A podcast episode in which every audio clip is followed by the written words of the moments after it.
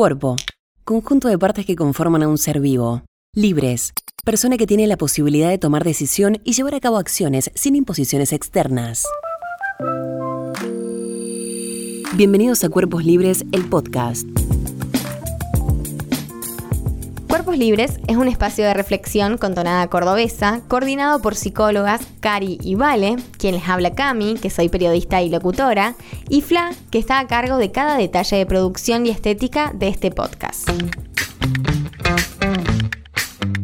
Hola, bienvenidos y bienvenidas al quinto episodio. Seguimos en esta primera temporada de los podcasts de Cuerpos Libres.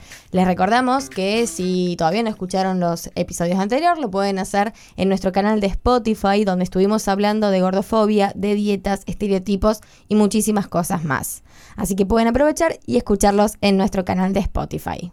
Hoy vamos a hablar de uno de los principales factores que influyen y perpetúan los estereotipos vigentes. ¿De qué vamos a hablar? La publicidad. Ay, no, pero tenemos un coro de ángeles, te digo. Tal cual. Qué ¿Cómo bueno. andan, chicas? ¿Tanto tiempo? Tanto tiempo por acá, ¿no? Felices de poder volver al fin a grabar en contexto pandémico, Sí, pero tal estamos cual. acá, Muy nuevamente. felices. Si bien estábamos juntas, ATR, haciendo un montón de cosas, se nos complicó el hecho de grabar, Tal cual. a Se hizo esperar, se hizo esperar. Un temón que han pedido un montón en nuestras redes sociales, que la verdad es que cada vez que poníamos una cajita de preguntas eh, salía esto. Así que bueno, vamos a empezar un poquito, ¿no? Así es, vamos a hablar un poco de publicidad. La publicidad existe desde siempre, en esta investigación que hacemos siempre para los podcasts, encontramos que datan publicidades de 1911, o sea, imagínense cuánto tiempo, ¿no? Muchísimo. Viejísimo. Y bueno, como todos sabemos, vivimos en una sociedad en donde estamos totalmente bombardeados de información. Tenemos accesos a pautas publicitarias por todas, por todas partes. Exactamente, porque la publicidad ya no está solamente en los medios tradicionales, no está en, en como antes en la tele, en las revistas Tal y nada cual. más, sino que empezamos a ver publicidad por todos lados, básicamente redes sociales. Cuando usamos aplicaciones eh, gratuitas, que tenés que gracioso comerte un par de publicidades también. Eh, bueno, en, en absolutamente todo. Cuando, Totalmente. Sí, sí, También sí. la publicidad es una forma, bueno, de comunicación que intenta incrementar el consumo de la gente Tal de un cual. producto o un servicio. Y como decíamos recién, cada vez está más segmentada también. Sí. Porque si bien ya la publicidad te bombardea en el celular, bueno, no solamente te bombardea, sino que es algo que a vos te gusta. Porque como está tan segmentada la publicidad, Sí. es como que es muy específico Claro. al público. Te muestran lo que querés ver, básicamente. Totalmente. Sí. Eh, a mí me hace acordar esto mucho a lo que es el eh, un capítulo de Black Mirror, no sé si se acuerdan, si lo vieron. Eh, bueno, que Black Mirror tiene, es esta serie que tiene esto que es eh, medio siniestro por ahí porque eh, es muy loco, es muy oscuro, pero no es tan lejano a la realidad. Y hay un episodio que, habl- que, que muestra, no, no me acuerdo exactamente el contexto, pero cómo las personas tenían que observar los anuncios publicitarios o ciertos clips que les mandaban. ¡Ay, sí! Pero que no pueden... No pueden eh, dejar de mirar. Exactamente, es como que les Sí, contaba el sí, tiempo. Bueno, sí. por ahí en el celular uno a veces cuando tiene que pasar por estas pautas eh, Sí, obligadas... omi- omitir publicidad, o digamos. omitir publicidad o bueno, dejas como de lado. No, acá era esto de observar y digo, bueno, ¿cuán natu- naturalizado está esto de tener que eh, estar expuestas a estas A tipos estos de mensajes, sí, Bueno, sí, trajimos un fragmento de los simuladores para poder definir lo que es la publicidad, que nos gustó mucho y lo queremos compartir. La publicidad consiste en venderle a alguien algo que realmente no necesita. ¿Usted está de acuerdo con esa definición? Podría ser, sí. De manera que usted en la universidad aprende a cómo enchufarle a alguien algo que en realidad no necesita, haciéndole creer que de esa manera va a ser más feliz. Mm, bueno, eh, Eso es una manera de verlo. Según sus estudios, ¿quién cree que tiene un perfil más consumista? ¿Una persona feliz o una persona infeliz? No, una persona infeliz. De hecho, en la publicidad trabajamos justamente bueno, con la ilusión de felicidad, ¿no es cierto? Ajá. De manera que al sistema capitalista no le conviene que la gente se sienta satisfecha. Wow. Es como muy específico y aparte de hace muchos años este capítulo. No recuerdo bien el, el año, No pero pasan de moda No pasan de moda, digamos. No, O sea, no tal importa cuándo escuches esto, sería. Sí, sí, sí, tal cual. Bueno, tal, es- encima este capítulo eh, se llama El debilitador social para que lo vayan a buscar y habla específicamente de un caso de trastorno de conducta alimentaria en donde ellos intervienen y está buenísimo porque toca muchos temas que, bueno, que hoy obviamente los estamos hablando. Eh, claramente las campañas publicitarias eh, están para insegurizarnos, ¿no? O sea, la publicidad se basa en esta cuestión de la insatisfacción, de la infelicidad, para enchufarte, para venderte cosas que vos crees que necesitas, te hacen creer que las necesitas. Y si no, es un poco para encajar también, ¿no? Te Exactamente, es una eso. herramienta muy poderosa eh, que hace que nosotros como que, que el sistema te va llevando a consumir, a comprar, justamente como decís, vale, para poder eh, en- encajar o poder conseguir eso que es, bueno, no sé, eh, el bienestar, la felicidad, el sí, éxito, tal ¿no? cual. ¿A quién no le ha pasado, no? Por ahí también en esto de, de lo que dicen acá, de- del fragmento de los simuladores, la publicidad perpetúa estereotipos de belleza y muchas veces también estereotipos y roles de género, ¿no? ¿Vieron esto de cómo se dirigen las ventas, por ejemplo, de los productos de limpieza? Siempre para mujeres, igual que los productos de, de- de crianza, ¿no? Crianza, pañales. Exactamente, bueno, esto va cambiando lentamente, pero eh, Sí, siempre se están está viendo eh, marcando. actualmente otras publicidades con otro mensaje, pero están. Esto me hace acordar mucho al Pink Tax, que, o sea, el tema del impuesto rosa, que es el costo adicional de productos cuando está destinado a mujeres. A ver, muchas veces las mujeres eh, compramos productos que son similares a los hombres, como por ejemplo una máquina de afeitar. Y la máquina de afeitar rosa sale más que el azul. Y la función y Es el igual. costo de hacerlo y demás es exactamente el mismo, ¿no? Sí, sí, sí, Totalmente. no varía eso, digamos. No, no varía y aparte uno por ser rosa y el otro azul o uno por ser destinado a mujeres sale más caro. En 2018, según un relevamiento desde el Congreso de la Nación Argentina, se observó que estos productos tenían un sobreprecio, escuchen bien, del 47% en nuestro país. Un montón. Es un montón. El Casi 50%. 50, claro. más, Claro, por ser rosa. Sí. Exactamente. Eh, ¿Y esto por qué? Por, o sea, por, digo, ¿por qué pasa esto? ¿Por qué a las mujeres eh, hay que venderle un producto más caro? ¿Por qué se- Bueno, gracias a esta división que se hace, es que se descubrió que las mujeres estaban más predispuestas a pagar más por el mismo producto que los varones. O sea, es Oh. increíble, ¿me entendés? Pero se hizo este descubrimiento en 2018. Esto se dio comienzo a lo que se denomina, bueno, este pin tax de lo que estábamos hablando recién, que es este precio extra que se paga por ser un producto, entre comillas, rosa. Sí, Claro. que también tiene que ver con la segmentación que hablábamos al principio, de que el rosa para las mujeres y el azul para los varones, que fue una estrategia de marketing. Siempre lo binario, ¿no? Totalmente. binario. Bueno, y hablando un poco, no de ahí. un poco de publicidad y un poco de, de- del impacto que hay y que tiene en la sociedad, ¿cuál es el impacto que tiene esta publicidad, negativa o positiva, lo que sea, en la sociedad? Sí, básicamente es esto de estar expuestos. Hay algunas investigaciones que dicen que los jóvenes están expuestos a más de 5.000 mensajes publicitarios al día, Ah. lo cual por ahí me parece hasta que nos podemos llegar a quedar cortos, porque va evolucionando Ay, sí, todo el cual. tiempo. Totalmente. ¿Desde cuándo eh, es esta, esta cifra que estamos manejando? Pero 5.000 mensajes es un montón. Y lo importante de, de estar, eh, o sea, el impacto que tiene esto de estar expuestos a tantos mensajes publicitarios, tiene que ver con esto. Al estar eh, asociados a, el- al mensaje te quiere vender esto de la felicidad, la salud, vas a alcanzar cierto estatus Sí. social si compras, si tenés, ¿no? Nos lleva al esfuerzo, como decíamos, de encajar y esto es lo que trae costos. Las cosas que hacemos para pertenecer, ¿no? Eh, y bueno, como hemos visto también en algunos episodios anteriores, en casos muy extremos nos lleva, por ejemplo, bueno, todo lo que Sí. tiene que ver con productos de belleza, a cirugías, a dietas, a trastornos de la conducta alimentaria como bulimia y anorexia en los casos más extremos. Eh, hay casos de depresión y la ansiedad, chicas, que genera estar expuestas permanentemente a tantos mensajes y cosas que tenés que comprar, que tenés que tener, que te llevan a a deudas, a pagos. Bueno, sí, tal cual. obviamente- Un Sí, y nunca alcanzar el objetivo ideal que querés, ¿me entendés? Bueno, me compro esto y después sale algo a los dos meses como más novedoso Y y, es como, fuera. claro, Lo que pasa es que, que eso, a ver, que la publicidad baja una línea de aspiracional de belleza, digamos. O sea, es como, como es ese cuerpo, es un poco como el mensaje que transmiten es que así tenemos que ser todos, digamos.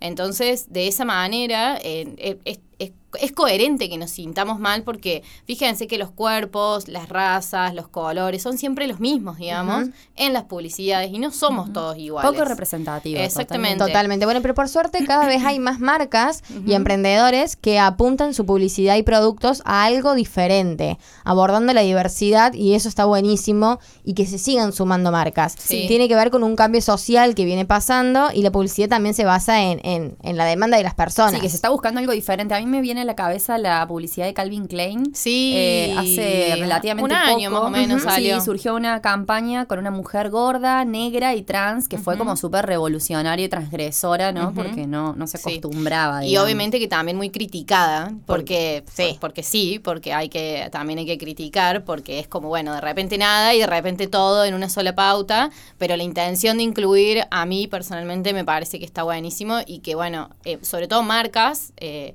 marcas eh, Grandes o. Grandes que lo hagan, totalmente. Y que sea genuino también, y que no sea por pertenecer, digamos, que Sí. entiendan cuál es el cambio. Sí, que muchas veces, nada, la publicidad también tiene un trasfondo económico, ¿no? Porque atrás de eso está la intención de vender, de, de- de- de que las Sí, grandes que no está empresas mal, ganen o sea, es la plata. función y está bien. Obviamente. Sin irnos tan lejos, a nivel local, pudimos conversar con las chicas de Euforia, que son amigas de la casa, Fer y Flor, que son dos hermanas que hacen lencería confeccionada con sus propias manos y que buscan eh, generar y ganar eh, popularidad en la gente que se pueda vestir como se le canta y que pueda usar ropa interior que se le cual. canta.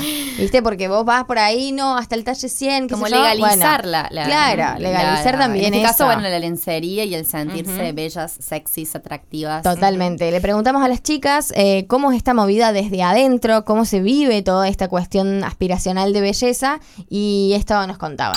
La verdad que producir y vender lencería en un mundo en donde todavía sigue insertado ese chip de, de que para modelar lencería tenés que tener un cuerpo hegemónico, es un poco complicado. A ver, hace cinco años era re complicado.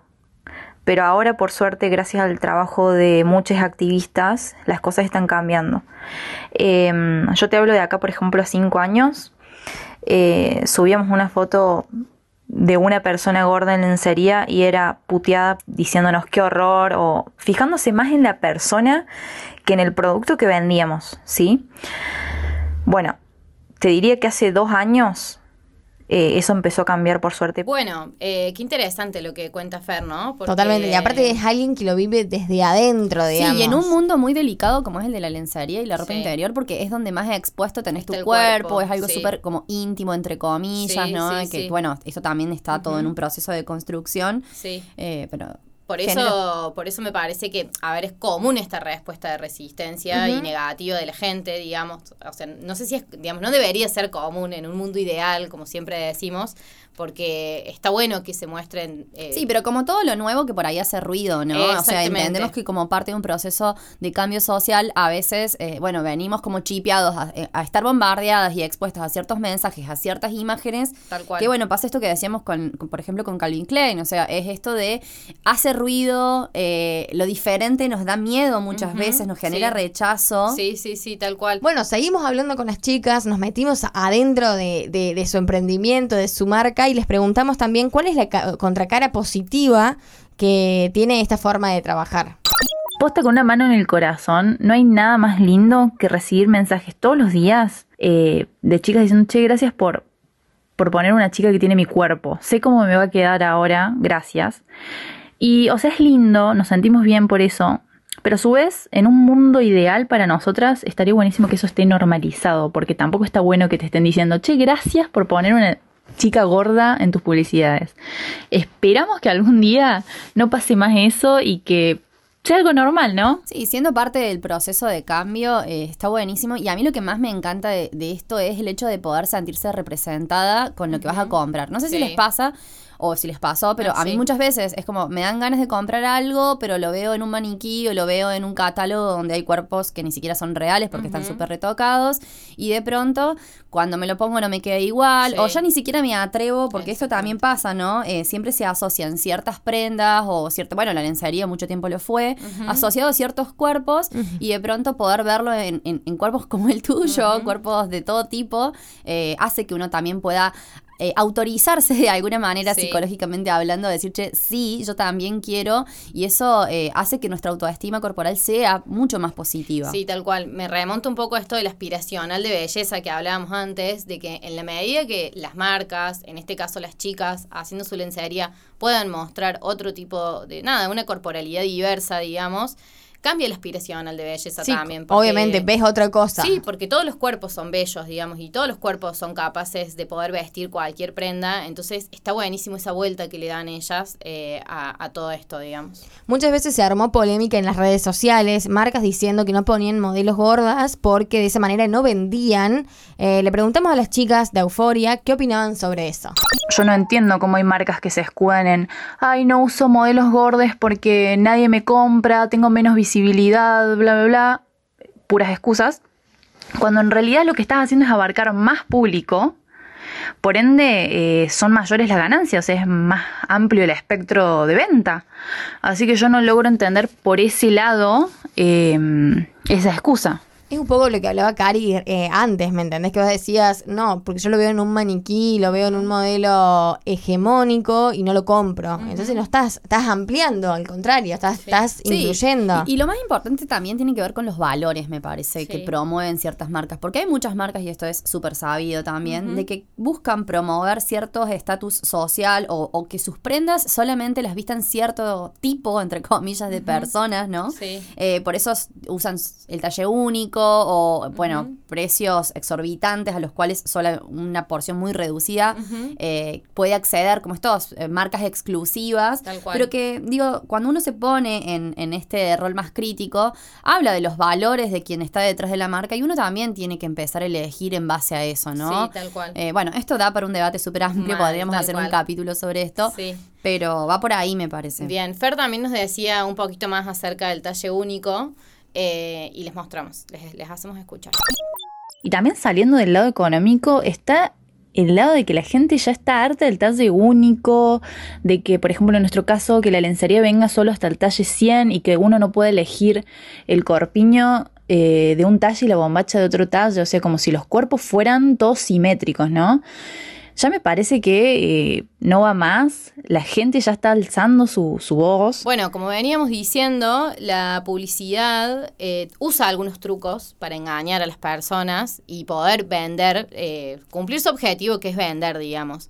Por ahí me parece que es importante resaltar esto de, de romper paradigmas y de animarse a hacer cosas diferentes, como están haciendo las chicas y como están haciendo un montón de marcas, como decía Cari recién.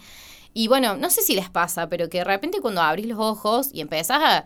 O sea, la primera vez que te diste cuenta que en la revista que abrías en la peluquería estaba todo photoshopeado, ya no crees más nada. No, ya no crees más nada, No sé si- totalmente. si, les pasó eso de que tuvieron como un despertar. No, y aparte te vas haciendo amiga o te vas haciendo tu, tu, círculo, tu círculo íntimo de, de marcas del bien, ¿me entendés? Marca... Exactamente, que sí van con vos, que van con, la- con lo que pregonás, con tus ideales, con tus valores, ¿no? Sí, sí, sí. Eh, la idea acá no es defenestrar al marketing, No. no, es que el marketing ni la No publicidad sirve. sean malas, No, para nada. sino que está bueno darle una vuelta de tuerca, que mucho de esto sí se está haciendo también. De hecho, hay corrientes de, de- de la publicidad y el marketing mucho más actualizadas que tienen que ver con, por ejemplo, el mindful marketing, que tienen que ver con estar presentes, estar conscientes, ir en eh, hacer que nuestras marcas o, o los emprendedoras, los emprendedores y emprendedores, por ejemplo, vayan eh, alineados con sus valores, ¿no? Y, y es esto, ¿no? De poder elegir qué vamos a consumir, porque en definitiva también somos eso y eso es el aporte que hacemos a nuestra sociedad. En 2017 se planteó lo que es la ley en nuestro país, en Argentina, se aprobó la ley anti-Photoshop, que si bien, como sucede, por ejemplo, con la ley Con de ley de talles, talles. no está del todo eh, aplicada hoy por hoy, Sí. eh, no está regulada 100%, está bueno porque lo que busca es que haya honestidad en los avisos publicitarios, ¿no?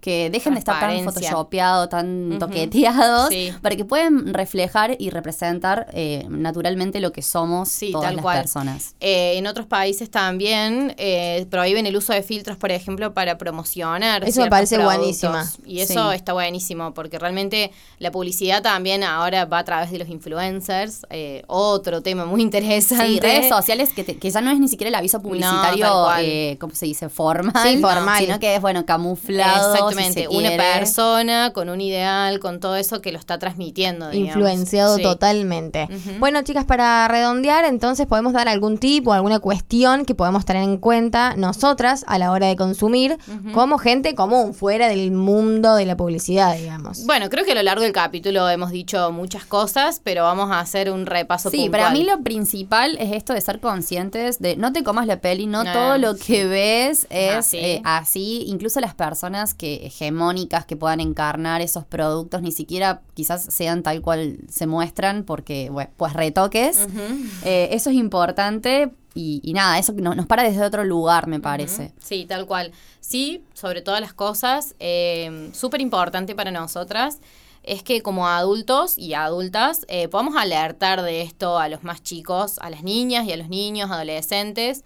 Eh, nada, para que puedan aprender a tener un poco ese ojo crítico, ¿no? De, de, de saber de que las imágenes que ven están retocadas, que, que, que no son imágenes eh, reales, eh, para poder fomentar su confianza física y que en realidad no se comparen con esos ideales Que no inexistentes. existe. Sí, tal cual, porque son inexistentes. Y por último, bueno, nada, esto que estamos haciendo nosotras, contagiar un poco esta, esta idea de, del ojo crítico, ¿no? De mirar las cosas desde otro lugar. O mínimamente saber, digamos, de que hay cosas que hace la industria y que hace la publicidad, que tiene unas artimañas que, que invitan a insegurizarte y que quieren venderte. Y, bueno, y es eso, como dice Cari, no nos comamos la peli, digamos. Bueno, para finalizar con todos estos consejos, tips que podemos dar, también queremos mostrarles, contarles un fragmento de la canción Realidad o Fantasía de Matías Carrica. Quieren que odies cómo te ves y venderte lo nuevo. Las fotos mienten, los maniquíes también. De un sistema que te enferma la mirada y te la envenena, no les creas, que te valoren por quien sos. Enfermos quieren cuerpos, temen recibir amor. Pensalo y apaga el barullo. Cuando te mires al espejo, quiero que sientas orgullo. Solo importa lo de tu interior, tus convicciones. En este capítulo te dejamos con algunas preguntas que nos parecen importantes para reflexionar. ¿Te encontrás consumiendo productos o servicios bajo la promesa de bienestar, felicidad o éxito? ¿Te preguntaste alguna vez el impacto que tienen sobre tu autoestima? ¿Te animás a hacer un consumo responsable apoyando marcas que promuevan la diversidad? No hay un solo tipo de belleza. Liberarse de los estereotipos es un camino, a veces bastante sinuoso. Por eso te invitamos a recorrerlo junto a nosotras en los próximos episodios.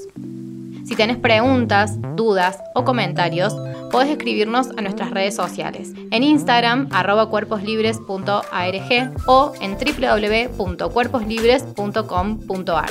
Seguimos trabajando por una sociedad despojada de estereotipos donde todos y todas seamos cuerpos libres. Qué bueno que llegaste hasta acá. Te contamos que Parque se sostiene y crece con el aporte económico de su comunidad de oyentes. Si te gusta lo que hacemos, podés suscribirte a Club Parque con una contribución mensual a través de Mercado Pago. Sumate a bancar a los podcasts de Córdoba.